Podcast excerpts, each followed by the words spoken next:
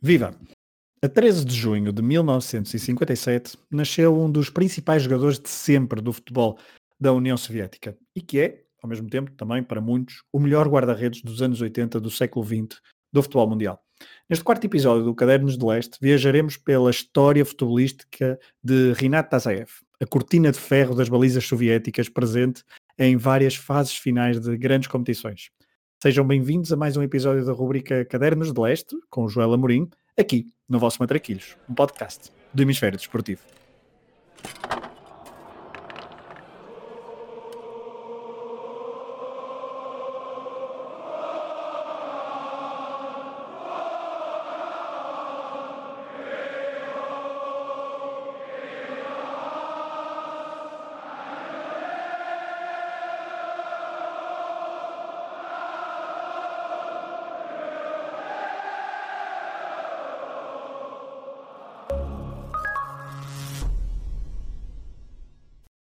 Olá, Joel. Olá, Pedro. Tudo bem contigo? Tudo. Entusiasmado para falar de Dazaev? Bastante, bastante, porque o Dazaev, é, de certa forma, era, foi a minha inspiração para me tornar guarda-redes, um guarda-redes banal, mas, mas foi, foi ele a minha inspiração para me tornar esse tal guarda-redes banal, mas e também foi, eh, é um pouco à conta do Dazaev que, que eu comecei a colecionar cromos e e cartas de futebol e, portanto, um, estou muito ligado ao DACE, por assim dizer, um, desde, desde miúdo, desde, desde lá está. Eh, foi, foi, foi, foi, a, foi, uma das principais figuras da, da, tua infância, então, das balizas? Foi Sem dúvida, sem dúvida, sem dúvida. Na altura, eh, quando eu era miúdo e quando, quando tomei eh, conhecimento de quem era o DACE, por assim dizer, e foi uma coisa meramente fortuita, não é? Porque foi numa coleção de, de, de cartas que vinha com umas ciclas uh, no, nos anos, em 88, pela altura do Europeu de 88, meu pai comprava umas, umas carteirinhas uh, que aquilo trazia três cartas e uma chicla colada a uma das cartas, que depois a marca da chicla nem desaparecia, nem desaparecia da, das cartas e elas andavam a cheirar a chicla não sei quanto tempo, quanto tempo.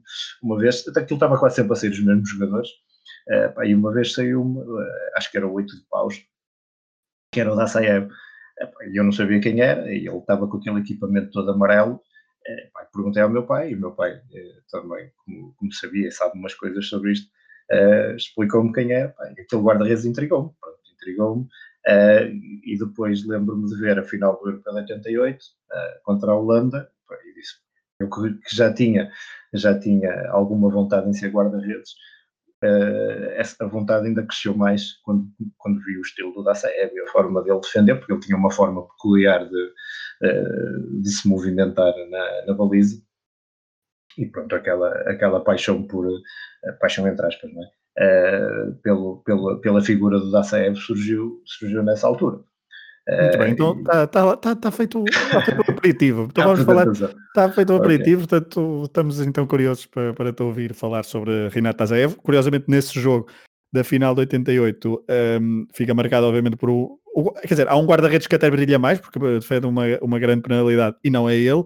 Uh, ele até que sofre um dos golos mais icónicos. Ele que tem tendência para sofrer golos icónicos, apesar de, de, de não ter qualquer hipótese de defesa nesses, nesses golos icónicos. Mas vamos falar, vamos falar sobre isso. Eu estou a pensar, obviamente, no gol de Van Basten, também no gol de Sócrates em 82. Mas vamos falar então de alguém que nasceu então a 13 de junho de 1957, em Astrakhan, ali bem perto do Cazaquistão. Uh, ele que no início até esteve estava mais voltado para a natação, mas depois uh, ingressou no futebol e começa a, começa a sua carreira então, uh, Joel, num clube, no clube da terra, no clube local, o Volgar Astrakhan, uh, antes Exatamente. então ainda de dar o salto para Moscovo. e acho que podemos começar por aqui, um, sobre esta, este início de carreira de um, de um jovem guarda-redes que tinha uma agilidade, que já começava a, a, denotar uma agilidade fora de série e que por isso foi eh, convertido para um guarda, para guarda-redes. É verdade, é, como tu disseste muito bem, ele, ele começou eh, na natação, era, era a grande paixão dele, era a natação, mas ele teve que fazer uma cirurgia uh, a um braço uh, quando tinha 8 anos, salvo erro, e, e acabou por, um, por, abandonar, por abandonar a natação. Uh, então vira-se para o futebol, uh, aos 9 anos vai para, para as escolas de futebol do, do Volgar, e, um, só que como avançado. Uh, e como o próprio Dacev já admitiu em algumas entrevistas, era um jogador medíocre, uh, que, que, não tinha muito talento para a coisa.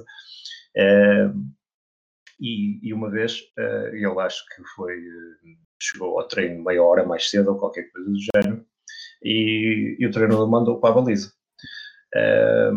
disse, hoje vais, hoje vais, vais ser guarda-redes, Pronto, e é o que ele disse. A partir dali, a vida dele como guarda-redes começou. Um, realmente uh, é curioso que alguém que, que, que, depois veio a ser uh, o melhor do mundo na, na, sua posição tenha começado como avançado e tenha ido para a baliza um, por, por um pedido do treinador. Possivelmente o guarda-redes não tinha ido ou qualquer coisa do género, não é? Claro. Uh, portanto, ele um, em 73 uh, eh, ganha, ganha o seu primeiro prémio uh, de melhor guarda-redes num torneio de futebol da, da, região, da região da Astracan. Uh, Estreia-se na equipa principal em, em 75, com 18 anos, num jogo contra o Terek Grozny.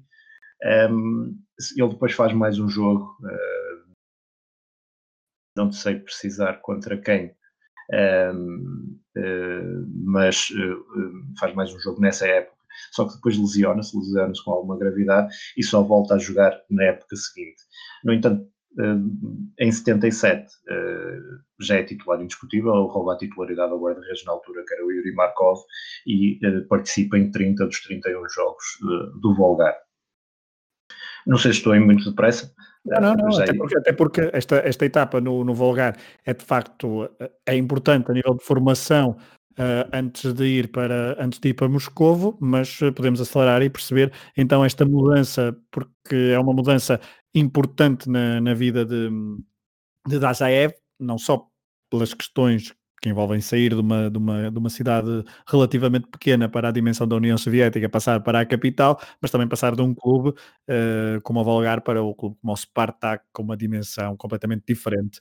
Uh, acho, que, acho que podemos já passar para aqui, porque isto dá-se no final dos anos 70, início dos anos 80. Exatamente. E é, em 78. É em 78, e, uh, e aqui uh, Dazaev começa a demonstrar ao serviço do Spartak todas as suas qualidades a um nível ainda mais elevado e com maior sim, sim. foco mediático. Sim, eh, ele lá está, em 78, ele vai, ele vai para o Spartak, vai para o Spartak por indicação do treinador, do treinador dele, do Volgar, que era o Fyodor Novikov, que também vai integrar eh, a equipa técnica do Spartak, a equipa técnica do, do Konstantin Beskov. Um, ehm, e, eh, e, e, lá está, ele indica o Dassaev como jovem, um jovem promissor, um, ehm, e ele acabou por rumar com ele para Moscou. Inicialmente, a carreira dele no Spartak uh, conheceu algumas dificuldades, não, não, não, foi fácil, ele teve que medir forças com um guarda-redes bastante experiente na altura, que era o Alexander eh, Prokhorov, que já era o guarda-redes do Spartak há algum tempo e uh, lá está, era, muito, era mais velho do que ele, era um, já tinha uma posição de destaque na equipa, uh, embora fosse um, um guarda-redes um pouco irregular, era internacional também soviético, mas era um guarda-redes um pouco irregular, uh, mas para um jovem como o Dassaev não, era, não, foi, não foi fácil uh, impor-se. No entanto, ele consegue impor-se, aos poucos o, o vai-lhe dando oportunidades uh, e ele estreia-se contra, contra o Zoria, não sofre golos, e, e, depois volta a jogar logo a seguir contra o Lokomotiv e volta a não sofrer golos. E pronto, a partir dali de 79 a 88, o Dasset foi o guarda-redes principal do Spartak e realizou mais de 300 jogos oficiais, que é um número uh, bastante assinalável, na, na, minha opinião. Podemos ir já daqui a pouco, então, logo à, à questão da, da, seleção soviética, porque é mais ou menos aí, eu acho que, eu não sei se, não sei se, pelo menos a estreia oficial pela União Soviética, num jogo oficial, eu acho que se dá na Grécia, em 79. Um, não, Ofici num jogo oficial? Não, não é? Ok. O jogo oficial, o primeiro jogo pela União Soviética é contra a RDA, uh, em, e, é em, setembro de 79. Em, em setembro de 79. É, e é um jogo, jogo oficial? Dele. Ou é um amigável? Uh, boa, boa pergunta, não sei. não sei. Não, não faz mal, não, faz mal, porque eu tenho aqui, eu, eu acho sinceramente que esse é um jogo, e que dia é que tens aí o dia? Não, já agora, mas... 5 de setembro. Exatamente, de setembro. É, é, é, um, é um amigável, é um amigável. Ah, ok, ok. Porque, por, daí eu tinha aqui indicação de um, de um, do jogo oficial, mas já voltamos aqui à, à, à questão da, da, União Soviética, até porque depois poderá dar-nos uh, uma outra discussão. Só queria mesmo encerrar o, encerrar o capítulo assim mais geral da, do Spartak, porque tu falaste aí desde 79 até 80, 88, um, só que o Spartak, e tu aqui poderás explicar melhor, não era uh, uma potência do, do, futebol soviético, porque estávamos na altura do, do Dinamo de Kiev, por exemplo, e de outros campeões que nós já até falamos nos episódios, uh, num dos episódios anteriores, e ele só consegue vencer por duas vezes. Um, duas vezes. 79 e 87. Exatamente, só é campeão da Liga, da Liga Soviética nesses dois anos, em 79 e 87, um, mas de facto Uh, com, com Beskov, que também era o selecionador na altura, logo no início, em, 70, em 79, e depois no final eu acho que ele ainda é treinado pelo Roman Tsev, uh, mas apenas poucos jogos, Sim, porque depois. Pouca coisa. É, porque pouca depois ele sai para, para Sevilha, não é? Sim, exatamente. Ele sai para Sevilha em, um, em 88. Uh, torna-se, salvo erro, na altura, no segundo ou no terceiro jogador soviético ir para a Espanha. Eu penso que o primeiro é o Vasily Ratz, que vai para, para o espanhol. Um, mas voltando aqui ao Dassaev, tocaste aí num ponto interessante que é ele só ter ganho dois títulos uh, de campeão da União Soviética com o Spartak em 79 e em 87, mas em termos de prémios individuais, uh, os anos 80 para o Dassaev é assim uma coisa. Foi tudo dele. Abismal, exatamente. Ele é o guarda-redes do ano da URSS seis vezes, uh, em 80, em 82, em 83, 85, 87 e 88.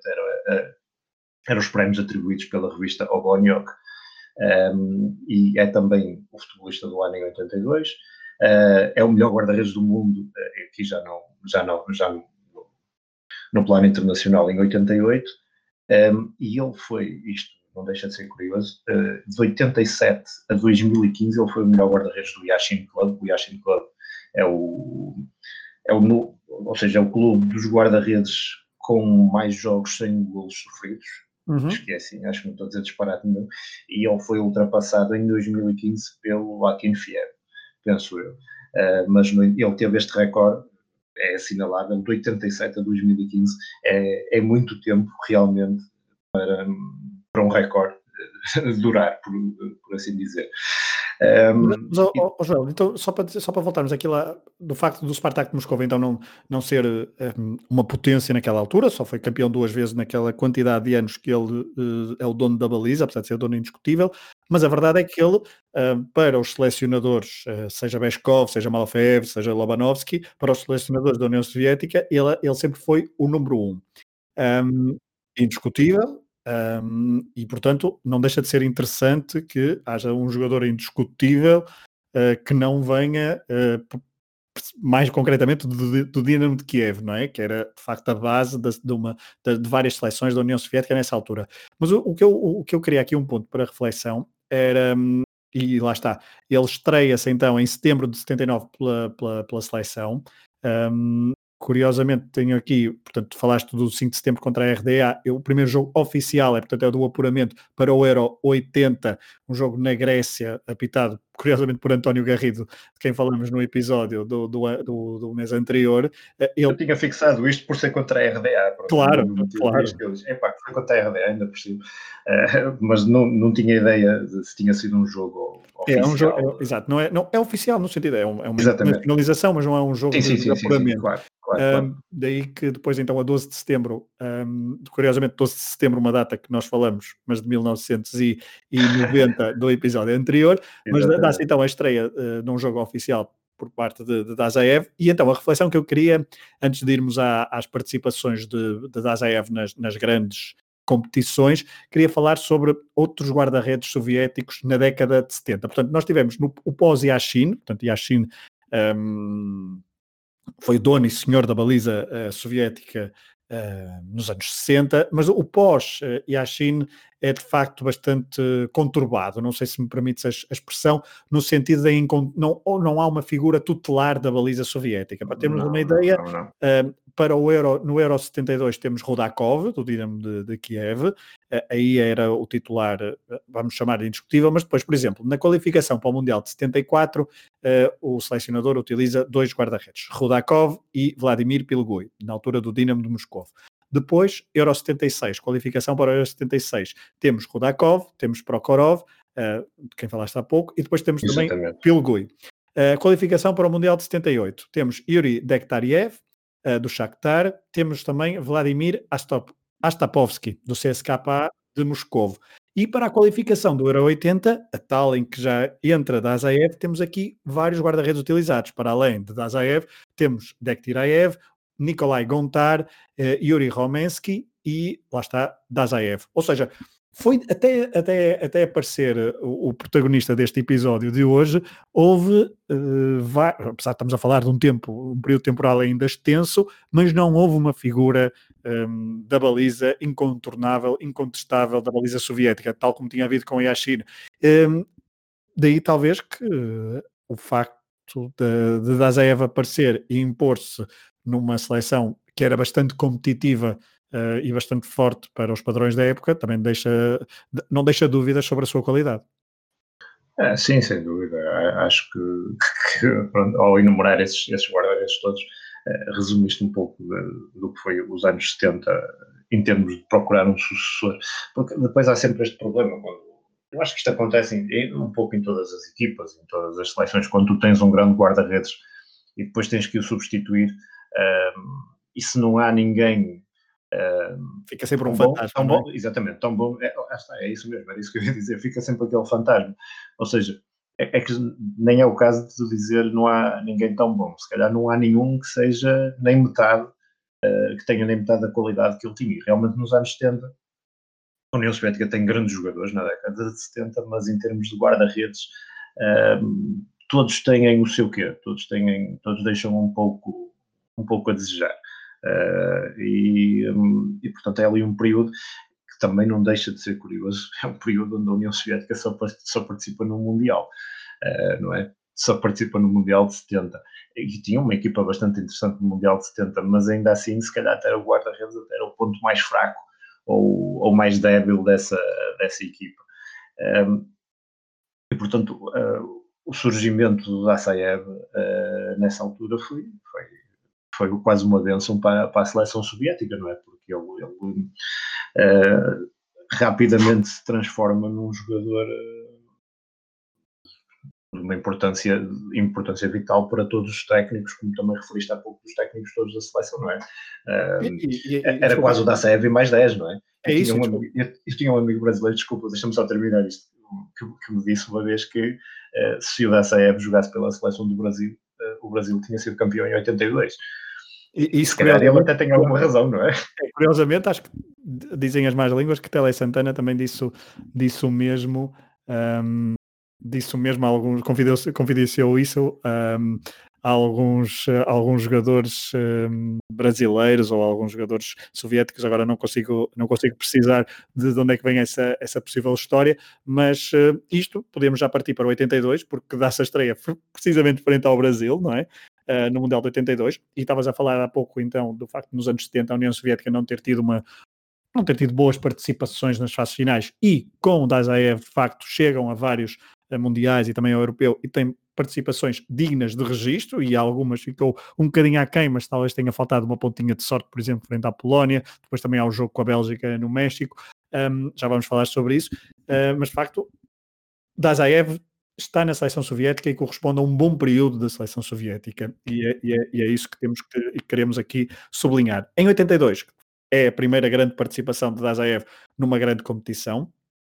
Uh, portanto, no Mundial, ele começa, e, e eu depois eu tive, eu, fui recordar todos os golos sofridos uh, por Dazaev em 82, em 86, em 88 e em 90 e detectei um padrão, que é, eu acho que não tem culpa em nenhum. Acho, ah, não, uh, Sim, eu, eu, eu, concordo contigo. Que não tem culpa em nenhum. Eh, há, há, um ou outro lance uh, em, que ele, em que falha, obviamente, é um guarda-redes, não pode ser, não pode, não pode participar em tantos jogos e não falhar, a verdade é essa. Mas Sim, no gol, no gol contra a Roménia em, em 90, um, ele desse jogo não esteve assim, não esteve Exato. assim é último, seu, no seu melhor. Jogo, é o último sim, jogo, sim, no sim, tal sim. do Lacaturs, um, ou, ou, seja, estás a falar do primeiro gol em que ele deixa, eh, podia ter protegido melhor o seu ângulo, o seu ângulo. Eventualmente, sim, posto, sim. É? Há, há, muitas, há muitos críticos que dizem que ele, que ele estava muito, muito abaixo da, da, sua forma habitual nesse, nesse Mundial. E, é, ao final da carreira. mas ali, ali já havia muito mais coisas do que, é, e daqui a pouco vamos falar sobre isso, porque é, coincide também com o período, o período em Sevilha, que não é famoso, já falaremos sobre isso. Mas voltando a 82, então, um, começa com o Brasil, ele faz. Um, faz boas defesas, faz uma boa exibição. Uh, curiosamente, nesse jogo, Valdir Pérez, uh, o guarda-redes da seleção brasileira, dá um. Um brinde ao Val, ao, ao Andrei Val, penso que é o Andrei Val Exatamente. Dá... É o golaço, quer dizer, o remate é bom. É, o remate é bom, mas. É, a abordagem é, que. A abordagem é. é Dazaev dificilmente, não, não, dificilmente sofreria aquele golo, mas ele sofreu depois então dois bons golos uh, de Sócrates e de Éder, dois remates fora da área. Depois, uh, Nova Zelândia, há uma vitória por 3-0 da União Soviética, portanto, zero golos sofridos. Com a Escócia, um, sofre o primeiro.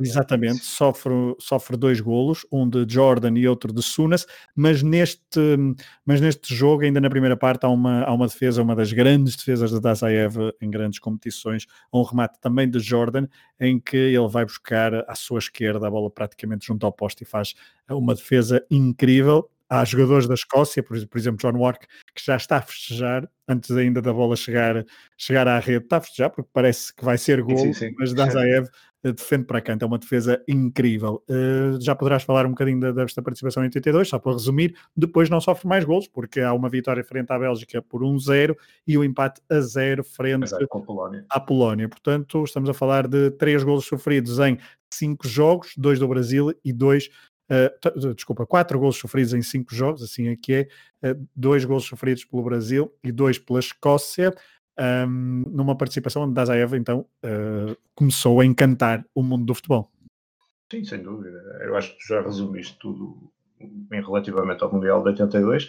Um, penso que até é uma, é uma prestação bastante positiva da, da União Soviética, uh, tendo em conta todas as condicionantes que a seleção tinha, de ser treinada por, por três treinadores, por, uh, eh, um, eh, por haver se calhar alguma animosidade entre eles e, e entre alguns jogadores com algum com um ou outro treinador. Um, mas o Dassaev realmente começa a marcar ali a sua posição e, e lá está, a posição de guarda-redes uh, é, extremamente importante, não é? E, quando uma seleção tem uma seleção ou uma equipa tem um bom guarda-redes, há ali uma, uma segurança na, na, defesa, há ali uma confiança geral para abordar os jogos de outra forma do que quando tens um guarda-redes que, que não é muito certo, por assim dizer que... Há sem segurança, não é? Exatamente, mesmo que, mesmo que tenhas um, um bom, uma boa linha defensiva, se o guarda-redes não tem muita qualidade, uh, deixa ali, uh, deixa sempre ali a transparecer alguma, alguma insegurança, como dizes, e, e, e isso depois nota-se na, na, prestação geral da, das equipas. Mas a União Soviética, lá está, é, é, é, era construída a partir de trás, porque lá, tinha um bom guarda-redes, tinha uma linha defensiva bastante forte também, um, apesar de às vezes cometer alguns erros infantis, uh, muitas vezes por querer sair a jogar, etc mas uh, o Dacia é realmente. Já agora, por falar de sair a jogar, só, vamos, vamos fazer aqui só uma pausa só para descrever um bocadinho uh, da Azaev antes de continuar a, a, falar das suas participações em grandes competições, porque podemos falar do, também do seu estilo, que é importante. Ele era conhecido por, como o gato, pelo estilo felino, também por cortina de ferro, foram algumas das alcunhas que ele teve. Ele também era conhecido por. Ele, por, por, ser conhecido por ser muito forte a sair dos postos, algo invulgar Sim. à época, não é? Pelo ar ele era bastante forte. E ele tem uma, uma coisa muito curiosa que ele, ele referiu aqui há uns anos numa entrevista que ele que, que era a forma dele sair. Ele, ele, ele quando saía pelo chão, ele foi dos primeiros guarda-redes a sair com os pés. Na altura, a norma dizia que os guarda-redes tinham que sair com as mãos, não é? Quando se atiravam pelo chão para, para abordar um lance, e ele foi dos primeiros a sair com os pés. E, e o, o Beskov incentivava-o a fazer isso, porque percebeu realmente que ele era uma figura quase com 1,90m, não é? E quando, quando ele saía, da forma que ele saía, com as pernas todas esticadas, que de certa forma cobria, cobria a baliza uh, de outra maneira e, e intimidava um, um, pouco os avançados. E, e, não caía muito naquele erro de ir com as mãos derrubar uh, o avançado, naquela, no, na chamada falta clássica, não é? Do penalti clássico do, guarda-redes a sair aos pés e o, e o jogador a, a, cair para cima dele. E, e, ele tinha, ele no fundo foi quase um, um dos precursores dessa, desse, desse movimento do, do guarda-redes, não é? Nós agora vemos muita escola, a escola alemã de guarda-redes, os guarda-redes uh, colocam um joelho no chão ou, ou aninham-se ou abrem abrem os braços e, e as pernas tipo guarda-redes de handball, não é? E, e o Dassaev fazia isso mais com, com as pernas, não é? Ele aninhava-se, lá está como era uma figura bastante, bastante imponente, por assim dizer, um, não só intimidava, como também cortava muito o, o, ângulo, o ângulo de remate. Uh, e depois ele também uh, referia que, que o Beskov que, que lhe ensinou bastante e que lhe pediu uma coisa que ele trazia já do passado, que era bater a bola para a frente, não é? Eu lembro-me quando era miúdo, o treinador mandava-nos chutar a bola para a frente, o guarda mandava-nos bater a bola para a frente, e quanto mais longe, melhor. Uh, eu lembro-me quando, quando treinei no Leixões, nós treinávamos incessantemente o pontapé uh, o pontapé de saída do, do, do guarda-redes. É? Eu, também, eu também fui guarda-redes numa, por pouco tempo na camada jovens também num clube aqui em Gaia e também a única, eu tinha ordem, agarrava a bola, era bater forte e também treinava Exatamente. muito, não, não havia cá sair a jogar nem nada disso. E era só uma, um pormenor, que é ele com, os, com as mãos também colocava muito bem a bola uh, com precisão e com distância. Exatamente, sim, ele tinha, ele tinha uma força de braços incrível, depois mais tarde vimos o Schmeichel também a fazer, a fazer isso, o Schmeichel também tinha uma força incrível com os braços, mas o Dassaev tinha também essa, essa ordem para, para meter longe, quando era para meter longe era para meter com o braço, porque basta, embora na seleção soviética fosse um pouco diferente, mas no Spartak o, o Beskov mandava-o sair a, a jogar, em vez de bater a bola para a frente, mandava-o jogar com o jogador que estivesse mais próximo dele o Spartak jogava, jogava muito, o Beskov lá está, é o precursor lá chamado tiki-taka soviético, não é? Um, e, um, e, e, e, ele, uh, lá está, o jogo começava nele, ou seja, ele, ele a, a, ordem que tinha era para sair a jogar. E ele diz que isso mudou muito a forma dele, dele encarar o jogo e de ler o jogo, porque ele diz que com isso aprendeu uh, a liderar uh, a equipa do lado da, a partir da baliza, não só os defesas, mas também os médios e, eh, e os avançados. E depois a forma como eles lançavam o contra-ataque, era isso que tu estavas a dizer. Eh, ele diz que treinou muito isso no Spartak, que era com, meter a bola com o braço o mais longe possível, não é? Eh, porque os treinadores do Spartak na altura entendiam que com o braço ele teria outra, ou seja, uma precisão maior de, de colocação e que faz alguma lógica, não é? e ele com os braços daquele tamanho realmente tinha, tinha força suficiente para, para atirar a bola para, para bastante longe.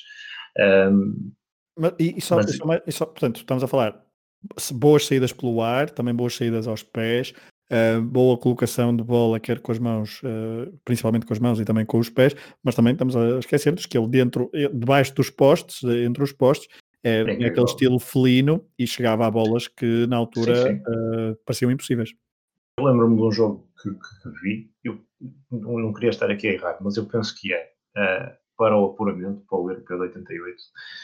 Talvez, penso que o jogo é em 87, por aí, uh, da União Soviética na França. A União Soviética vence, vence na França.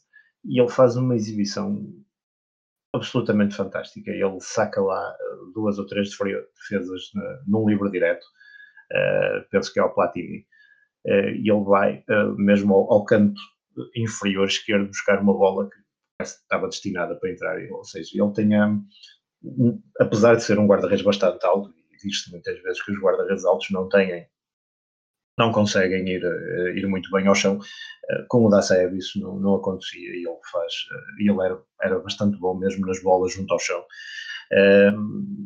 e também lá está, e aquilo que referiste há pouco, ele mesmo nas saídas dos cantos, eu acho que ele um, inova, inova um pouco os guarda-redes, uh, aquela imagem que se tinha dos guarda-redes uh, nessa altura, porque nos anos 70 uh, já começam a aparecer guarda-redes que, que defendem Mais de outra maneira, é? que exatamente têm um estilo diferente, por exemplo, falámos há pouco, falámos no outro programa de um deles, do Jürgen Kroy, que era o guarda-redes da RDA, era um guarda-redes fantástico. Uh, penso, não, não tenho a certeza, mas não sei se foi o Peter Schmeichel que, que, que há uns anos disse que, que era dos guarda-redes de referência dele, uh, quando tomou conhecimento de quem era o Jürgen Kroy e que, que andou uh, a ler sobre ele e a ver, e a ver vídeos sobre ele, porque realmente era um guarda-redes para a época, tinha um estilo muito mais semelhante aos guarda-redes atuais do que aos guarda-redes dessa altura. E o Dassaev também acho que, que, é um pouco isso. O Dassaev vem quebrar um bocado com aquele estereótipo de guarda-redes que, que, se conhecia, não é?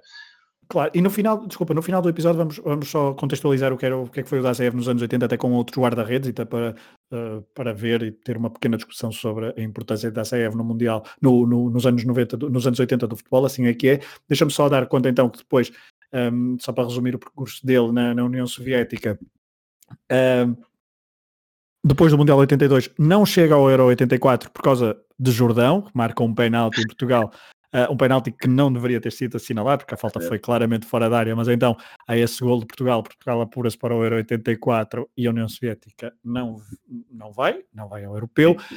Mas depois em 86, sim, a, a União Soviética está novamente numa fase final do Mundial. Um, 6-0 à Hungria, uma vitória. Depois há, falaste há pouco de um jogo com a França, há um 1-1-1 uh, um jogo frente à França em que Luís Fernandes uh, remata praticamente a queima-roupa na pequena área sem hipóteses para Dassaev. Depois há um 2-0 ao Canadá, mas aqui eu acho que joga é o Chanov. É o Chanov, exatamente. É joga Chanov. E depois há o, o 3-4, a derrota frente à Bélgica, com golos de Schiffel, Colemans, uh, de Mol, que não foi de penalti, para quem está habituado é só a ver, a ver o Demol a marcar de penalti em Portugal, ele marcou um golo a Dazev de cabeça, cabeça, de cabeça também sem, sem hipóteses, e depois também Klassen, uh, foram praticamente fora de jogo. Exato. Ah, quem diga que foi fora de jogo, a verdade é que a verdade é que esses todos, todos os gols, há pouco falavas de, de, de, alguns erros defensivos da União Soviética, aqui houve vários erros da União Soviética a nível defensivo, sem culpa para, para, para a Dazaev, que maioritariamente se via uh, frente a frente aos avançados ou aos jogadores belgas que marcaram, que marcaram o golo, portanto aqui pensava-se que, que, a União Soviética poderia ter passado a Bélgica, mas a Bélgica de facto também era, era bastante forte. Depois no Euro 88 uh, começa muito bem, com uma vitória frente à Holanda, 1-0, num jogo em que também faz Exato. algumas boas boa defesas, uma, uma, belíssima exibição de Dazaev frente à Holanda, depois há o empate 1-1 frente à Irlanda, em que isso sofre também um dos melhores gols de sempre numa fase final. Ronnie Whelan, acho eu, Ronnie Whelan, acho Exatamente, é um golaço, uma espécie um de pontapé fantástico. de moinho. Um, e ele aqui também é substituído, acho eu, por lesão pelo, pelo Chanov neste jogo, o, o Dazaev. Sim, ele provoca uma lesão num, jogador da Irlanda, uma lesão eh, até acho que grave. Que gra... Sim, eu agora não tenho Penso, tenho, não sei, já não me lembro quem foi o jogador, uh, mas tenho ideia que, que ele lesionou um jogador irlandês também nesse jogo. Mas podemos ver isso porque. É, é, acho que foi o Tony, o Tony Galvino ou qualquer coisa. Portanto, isto é o Euro 88 e há ali um jogo em que portanto, ele sai um, para dar lugar ao Chanov, portanto é um jogo que fica 1-1, um jogo... É foi o Tony Galvino, mas não tenho a certeza. O Dazaev sai aos 67 minutos. Um, não há nenhuma substituição, que pelo menos aqui nesta ficha não. de jogo, por parte da, da República da Irlanda, mas... É daquele que ele partiu o nariz a um jogador da é Irlanda é nesse jogo, ou qualquer e, coisa. E ele provavelmente jogou até ao final. O Tony dizer, Galvin jogou nesse jogo, não? O Tony Galvin jogou neste jogo, exatamente. E não saiu. E segundo a ficha de jogo que estou aqui a ver, não, não saiu. Quem saiu foi Frank Stapleton aos 81 minutos, portanto, mas já Dazaev não estava, não estava no, no, um, no campo. Mas Dazaev depois regressou para jogar frente à Inglaterra, uh, 3-1, vitória. Sofre aqui um gol de Tony Adams, mas também é um belo cabeceamento num livre direto por parte do, do defesa central uh, inglês, é um golaço também de cabeça, sem hipóteses. Uh, ah, ele aqui comete um erro, uh, a verdade é essa, há um erro bastante conhecido depois de um cruzamento de John Barnes, uh, Dajaev falha o cruzamento, só que o avançado inglês remata à trave e, portanto, não dá na altura o 2 a 1 à Inglaterra. E depois, obviamente, que os avançados soviéticos, uh, que eu agora não me recordo quem marcou o segundo e o terceiro golo da, da União Soviética. Desculpa. Mikhail marcou o Mikhailchenko e Passulko também, exatamente. É o último, acho eu. É o último, exatamente. Portanto, é uma vitória por 3-1. Depois, nas meias finais, Dazaev volta a fazer uma belíssima exibição frente à Itália, vitória por 2-0. Um, e depois, na final, uh, dá-se a repetição do primeiro jogo da União Soviética no, no Europeu de 88. Um, derrota por 2-0 em, em Munique, frente à é Holanda mesmo nesse jogo, apesar daquele golaço, ele faz uma defesa enorme num cabeceamento, acho eu, do, do Ruud Gullit. Acho, acho que não estou faz, enganado. Faz, faz, faz e... Exatamente. Num junto, junto à pequena área, acho que é uma, uma defesa, uma defesa enorme. Uh, nesse jogo. É, é, ele, faz, ele faz várias boas defesas. Agora, é evidente que esse jogo fica marcado pelo, uh, pelo golo de, de Van Basten. Penalti falhado. Exato, obviamente, há um penalti falhado, Van Bronckhorst, um, ele que comete, o guarda-redes holandês comete, faz a falta para o penalti, mas depois também defende, mas então é aquele golo, e é engraçado que ele, ele uh, Dazaev sofre o golo ele nem cai ao chão, porque ele fica meio cambaleante. Essa imagem é bastante interessante. De, de, uma pessoa centra-se muito no remate, no ângulo, mas a verdade é que o próprio Dazaev, eu acho que ele não está à espera. Ele, de facto, é um golo, é um golo, é um golo fabuloso. Acho que. Não tem hipótese absolutamente nenhuma. Eu já, já ouvi muitas críticas e já li muita coisa sobre esse golo. Muita gente culpa o, o, o mau posicionamento, mas há que pensar que se um guarda-redes com quase 1,90m uh, eh, não chega àquela bola. Um, dificilmente algum guarda-redes chegaria mesmo com um golpe de rins, porque o remate, o remate leva muita força, vai muito colocado. E, é, e é inesperado ainda por cima. É inesperado. E, e, faz um pouco lembrar aqueles, aqueles remates que o Maradona fazia, aqueles chapéus aos guarda-redes quando ele rematava na diagonal, que a bola parece que vai muito devagar, mas que tu pronto, também foste guarda-redes, não, não, tu não consegues chegar à bola, porque a bola vai fugir literalmente de ti, tu não tens... Sim, vai, quando está cada vez mais perto da baliza, mais velocidade parece que ganha e, e cai, e cai rapidamente na baliza. Uh, portanto, eu acho que ele não tem, continuo a achar hoje em dia que ele não tem, claro. não, tem não tem hipótese nenhuma naquele gol. Estavas a falar dessas defesas, um, numa entrevista da Dazaeva Rui Miguel Tovar, em 2019 para o Mais Futebol, ele escolheu algumas das suas principais defesas. Nós há pouco falamos daquela de 82 frente à Escócia. Eu, para mim, eu acho que essa é uma defesa mesmo muito, muito boa, mas o próprio Dazaev escolhe outra, escolhe um remate de Zika em 82, esse tal, aquele lance com... Um, ele escolhe um, um de Gullit, acho que escolhe o de Gullit, exatamente, uh, aquele que falaste do cabeceamento, e depois também um remate à queima-roupa de Papin um, uma defesa com os pés frente à França em 86. Escolhe estas, exato, escolhe estas, estas defesas como. Ah, as defesas com os pés, não é? A forma como Exatamente. Se, uh, para cortar Depois, o ângulo ao exatamente. Depois, a nível de, estamos a entrar na final de carreira de, de Dazaev. Ele depois de 88, ele é então eleito em 88 o melhor guarda-redes do mundo, mas então depois de ser vice-campeão europeu, ele ainda faz alguns jogos pelo desculpa, ele faz alguns jogos pelo, pelo Spartak Moscovo, mas depois em novembro de 88 transfere-se para, o, para a Andaluzia, vai para, para o Sevilha. Só que aí, Joel, a sua, a sua estadia no clube espanhol é tudo menos uh, famosa e uh, não, não, não, brilha como, como tinha brilhado até então. Não, é, lá está. Eu em tempos escrevi até escrevi sobre isto um, ehm, para o Russian Football News, uh, mas realmente uh, esta passagem dele para o Sevilha é, é o momento baixo da, da carreira dele. Uh, ele chega, chega a Sevilha em novembro de 88, a 21 de novembro de 88, como tu disseste, um, e tinha 3 mil pessoas no aeroporto à espera dele. Um, esperavam que realmente uh, o guarda-redes um guarda-redes como ele viesse mudar uh, ou viesse tornar o Sevilha numa, numa equipa ainda mais forte do que aquilo que era, mas infelizmente isso, isso não aconteceu. Ele tinha 31 não, anos, não é? 31 anos. Uh, exatamente, ele nasceu em 57. Exatamente, tinha 31 anos. Uh, já, os tinha, já os tinha feito.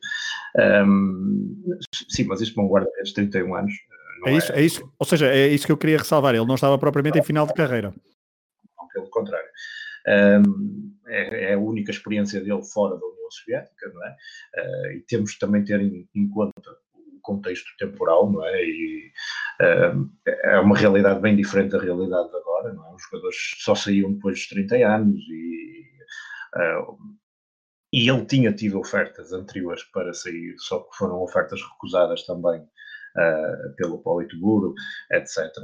Um, Fala-se de outros clubes ali a seguir ao México 86 que, que o tentaram contratar, uh, mas no entanto isso foi sempre, foi sempre os, uh, as propostas foram sendo declinadas. mas, ele, portanto, ele, desculpa, ele naquela entrevista a Rui Miguel Tovar fala que esteve perto da Juventus. Sim, sim, exatamente, falou-se. A Juventus teve sempre uma vontade enorme de ir buscar jogadores da União Soviética uh, e ao Bloco de Leste, porque teve, teve a passo, uh, teve muito perto de contratar o, o Agi, uh, quando ele estava no Estel Bucareste, e havia até um, um acordo qualquer para para instalar uma fábrica da Fiat na Roménia e tudo, e tudo mais como contrapartida, e depois acabou por, por não acontecer, um, e, tentou, e tentou na altura contratá-lo. Penso que já tinha tentado contratar o Lockheed uh, no, no final dos anos 70, e, também, e também não conseguiu. Um, mas voltando aqui ao Dacev, para também não, não perder o fio à meada, ele quando ele em Sevilha, lá está, passa por um período, um período não muito, não muito positivo, os sevilhistas chamavam-lhe Rafael, porque não sabiam dizer o nome dele. uh, mas ele é que fica conhecido em Espanha, e espero pronunciar isto bem, como El Telhón de Acero, uh, The Iron Wall, uh, a parede de ferro, ou o muro de ferro, ou qualquer coisa assim do género. É assim que ele fica conhecido em Espanha, mas nunca deixei de achar curioso que lhe chamassem Rafael. Uh, e, e, mesmo depois, mesmo depois dele ter saído, eles continuavam, continuavam a chamar, a chamar isso. É, os andaluzes, os andaluzes também têm, também têm, têm as suas particularidades. Mas, mas ele, ele, de facto, ele não tem. Ainda nós estamos a gravar a 6 de dezembro de, de 2020. Um, ontem estava a ver o, o jogo, o, o Sevilha, um guarda-redes de Sevilha que faz um autogolo e, e, nas redes sociais até recuperaram um autogolo que ele tem frente ao. Eu acho que é contra o Logronho, uh, que ele tem um. Auto...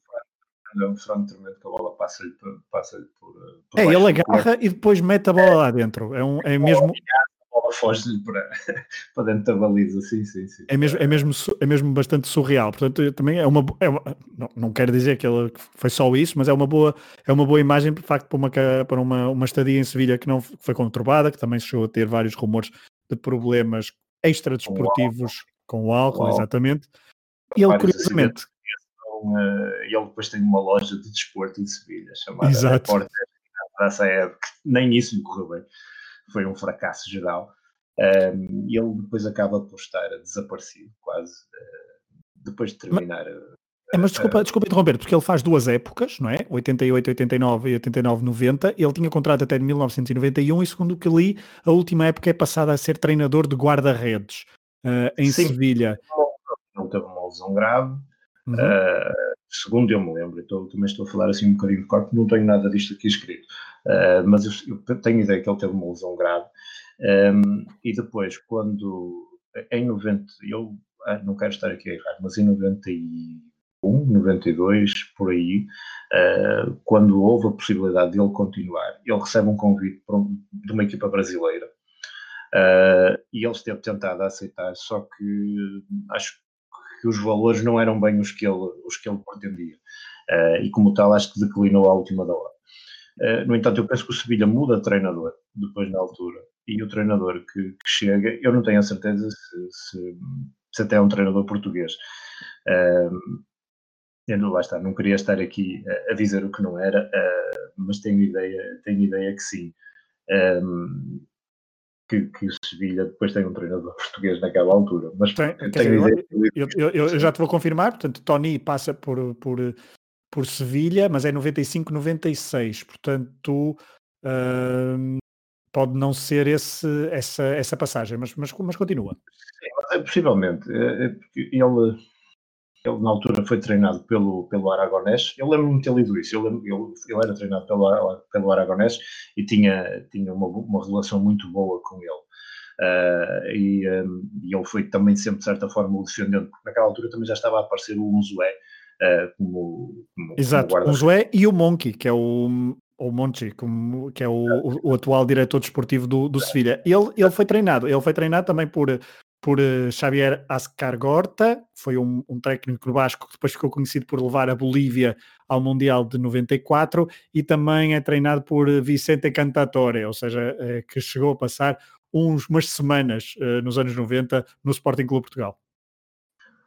Eh, pois, eh, lá está. Eh, tu disseste que o Tony esteve lá, possivelmente. Eu tenho, tenho ideia de ter lido qualquer coisa disso nessa. O Tony nessa... em 95, 96 ou 96, 97, creio. Bom, posso estar, posso estar confundido. Uh, no entanto, ele realmente, ele depois está, lá como treinador de guarda-redes, uh, uh, acaba depois por sair do Sevilha e vai treinar uma, eh, não sei se é uma equipa, não sei se é a equipa B do Sevilha ou qualquer coisa do género. Eu penso que ele fica lá por, por Espanha um tempo uh, e depois até acaba por, por, estar, uh, por estar desaparecido, ninguém sabia dele. ninguém sabia dele nem na União Soviética, nem, nem em Espanha. E, um, e depois até anda o irmão à procura dele. Lembro-me de ter lido uma história. Ele passa um período muito conturbado da vida dele nessa altura. E, e, a vida dele, no fundo, só começa a estabilizar no final da década dos anos 90, quando o Spartak o convida para integrar a equipa técnica um, do, do, do Spartak naquela altura para treinar os guarda-redes.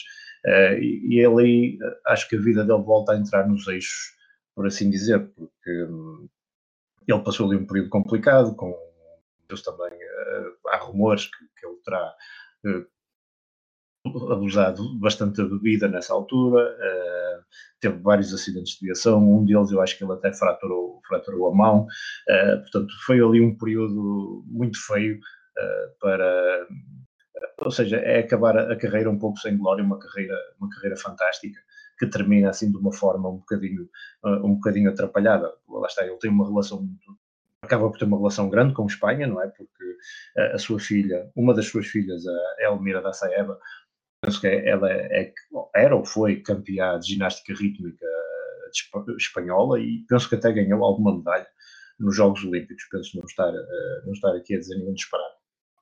E portanto ele depois casou com outra, com juntou-se com outra pessoa e, e, e foi para e, e, voltou para a Rússia uh, e, e, de lá nunca mais saiu. Ele depois esteve no Spartak Moscovo como treinador de guarda-redes, depois esteve no Torpedo também, uh, depois esteve também na, nas seleções jovens da, da Rússia uh, e esteve até há bem pouco tempo na, na segunda equipa do Spartak como treinador de guarda-redes. Uh, e penso que ele hoje em dia é consultor só da equipa, da, da, segunda equipa do Spartak uhum. para o que respeita a, a, a guarda-redes. Deixa-me só, Mas...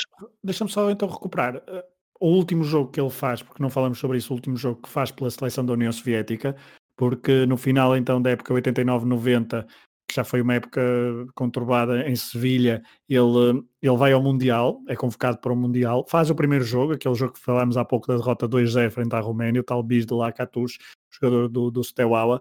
Um, curiosamente há um penalti, ele sofre o segundo gol de penalti, um penalti que é claramente uma falta fora da área, mas uh, o árbitro assinalou assinalou o penalti. São assim uma coisa fantástica. Sim, ele, ele, depois neste, neste Mundial de 90 joga frente à Argentina e frente aos Camarões. Um, ele, quer dizer, a União Soviética é que joga frente à Argentina e aos Camarões e ele não joga porque passa a jogar um, o Varov da, do Dinamo de, Mos, de Moscovo. Um, e agora queria lançar, mesmo para, para, para finalizarmos o episódio, queria, queria queria finalizar e ouvir também sobre, sobre se concordas, eu acho que tu concordas, até porque pelo que já disseste. Um, estamos a falar, há muita gente que defende que, que Dazaev é o melhor guarda-redes do, dos anos 80 e eu depois estive aqui a fui fazer alguma, alguma. Primeiro, porque não nasci nos anos 80 e tenho sempre que a memória poderia me trair. Portanto, fazer aqui um levantamento dos principais guarda-redes dos anos 80 a nível de grandes competições, uh, também de finais da taça dos campeões europeus e um, acho que Jamari Faf poderá, um, poderá estar perto do nível de, de Dazaev e do prestígio de, de Dazaev, porque depois temos casos de Harald Schumacher, Dinosov já é de uma geração completamente antiga, porque é, é campeão europeu em 68, por exemplo, e uh, apesar de ter sido obviamente campeão mundial em 82. Uh, Molinar Zic também tem boas campanhas, não só ao serviço do Futebol do Porto, mas principalmente também com a seleção Polónia. da Polónia. Uh, Joel Batz com a seleção francesa. Uh, Arconada, apesar de ter sido ficado um, célebre pelo erro na final de 84, também é um guarda-redes de, de, de, muito bom nível. Uh, Bat, uh, já falamos, portanto, depois temos, obviamente, da Argentina temos Neri Pumpido, falamos há, há pouco do holandês Van Breukelen. Na Alemanha, Ike Immel é o guarda-redes da. Aparecer também nessa altura.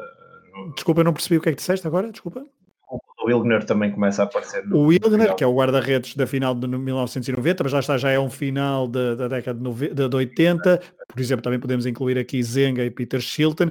Olhando para estes nomes e também olhando, obviamente, para, para finalistas, por exemplo, da Taça dos Campeões Europeus, que normalmente o tinham.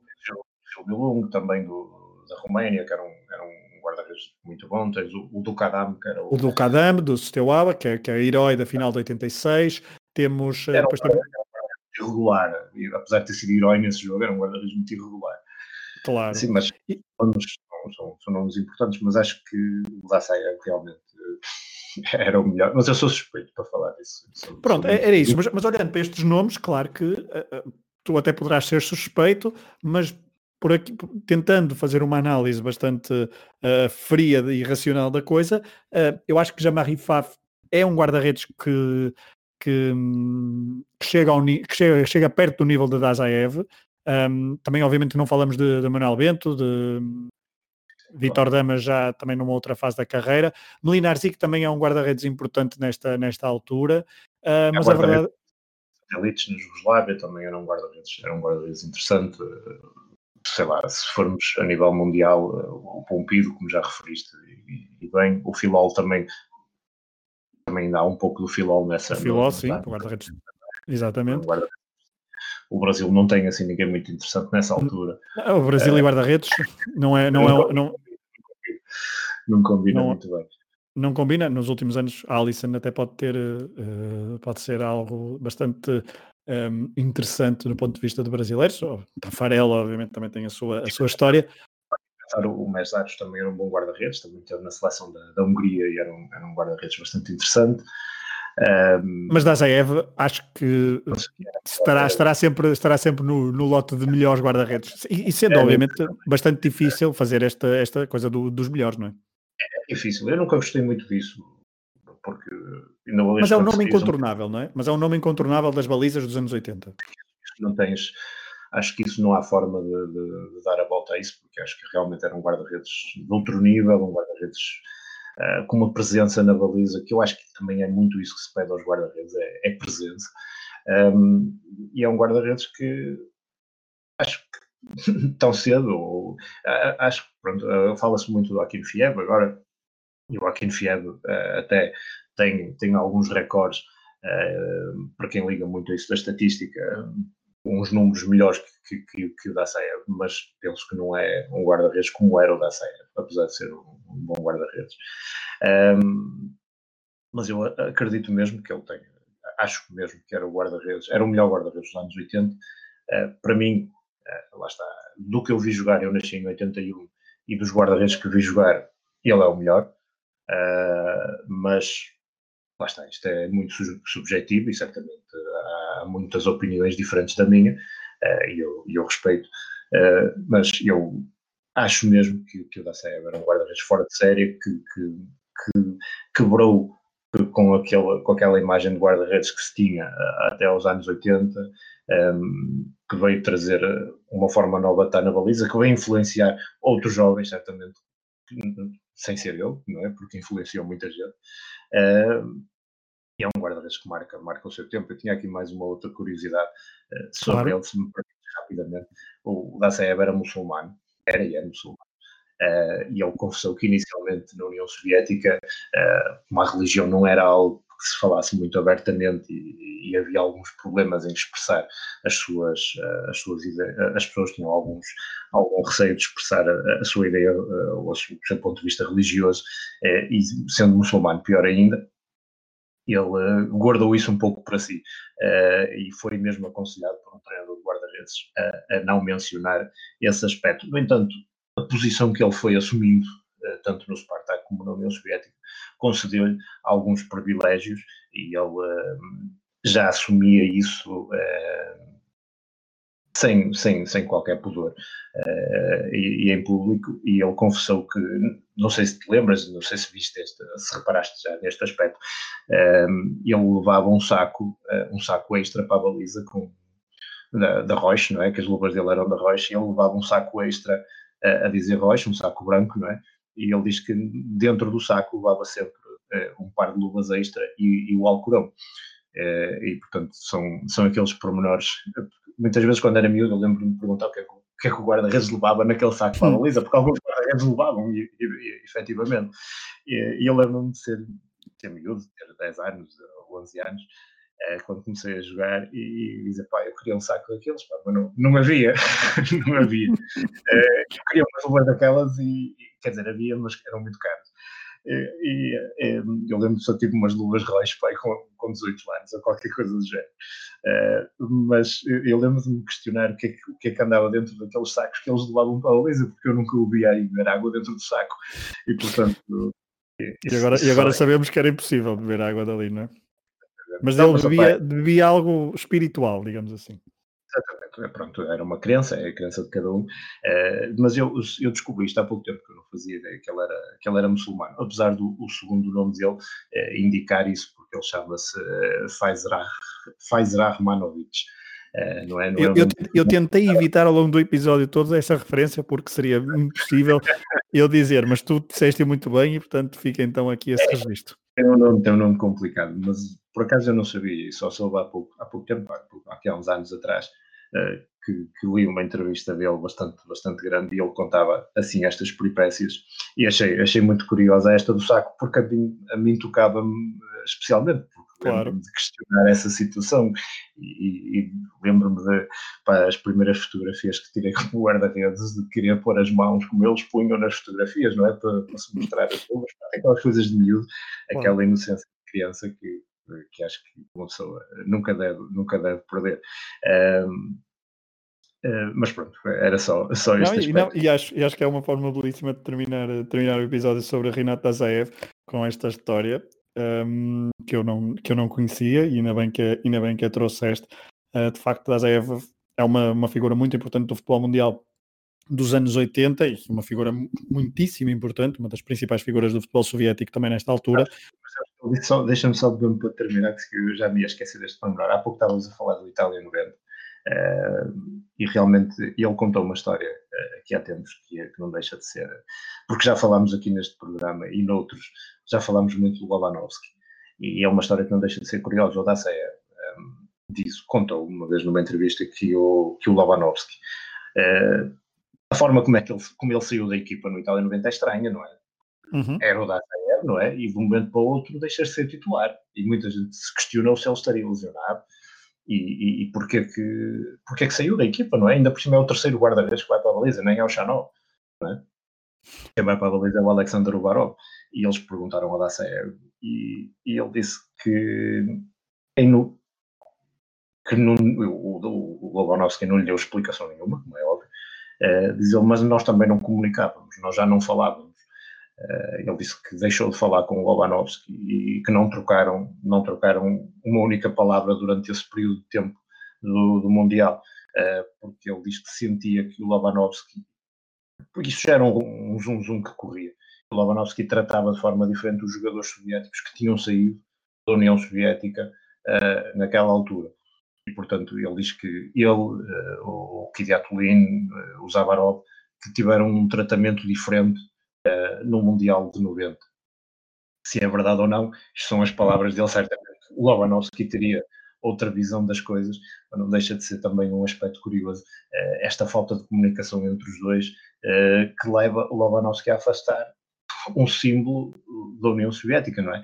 E, ou seja, a carreira dele termina em termos internacionais, porque ele não joga mais nenhum jogo pela seleção uh, depois desse jogo da Roménia, contra a Roménia. A carreira dele internacional e a carreira dele em termos de clubes termina da pior maneira possível. É? Termina com uma derrota contra a Roménia e termina em termos de clubes com o Sevilha, com prestações muito abaixo daquilo que ele, que ele uh, podia e sabia fazer. E, portanto, acho que é um fim pouco digno para, para aquele que, quanto a mim, e volto a repetir, foi o melhor guarda-redes uh, que eu vi jogar. Muito bem. Terminamos assim mais um capítulo do Cadernos de Leste, o quarto, de, dentro de sensivelmente um mês voltaremos com novas histórias do leste do futebol, do futebol, do leste europeu, assim é que é, com o Joel Amorim, com este, com este conhecimento que ele sempre nos traz. Joel, foi um prazer, uh, mais uma vez, um abraço para ti. Um grande abraço e muito obrigado por, por me darem voz nesta, nesta, nestes cadernos de leste que me tem dado um, um gozo enorme de, de fazer convosco e, e, de partilhar estas histórias. Muito obrigado mais uma vez. O gozo tem sido nosso ouvir, esperemos que também dos nossos ouvintes em ouvir então estas histórias. Hoje Renata Assaev, veremos o que é que nos traz o próximo Cadernos eh, de Leste. Um abraço a todos, obrigado por estarem desse lado e continuem a acompanhar os podcasts do Hemisfério Desportivo. Um abraço.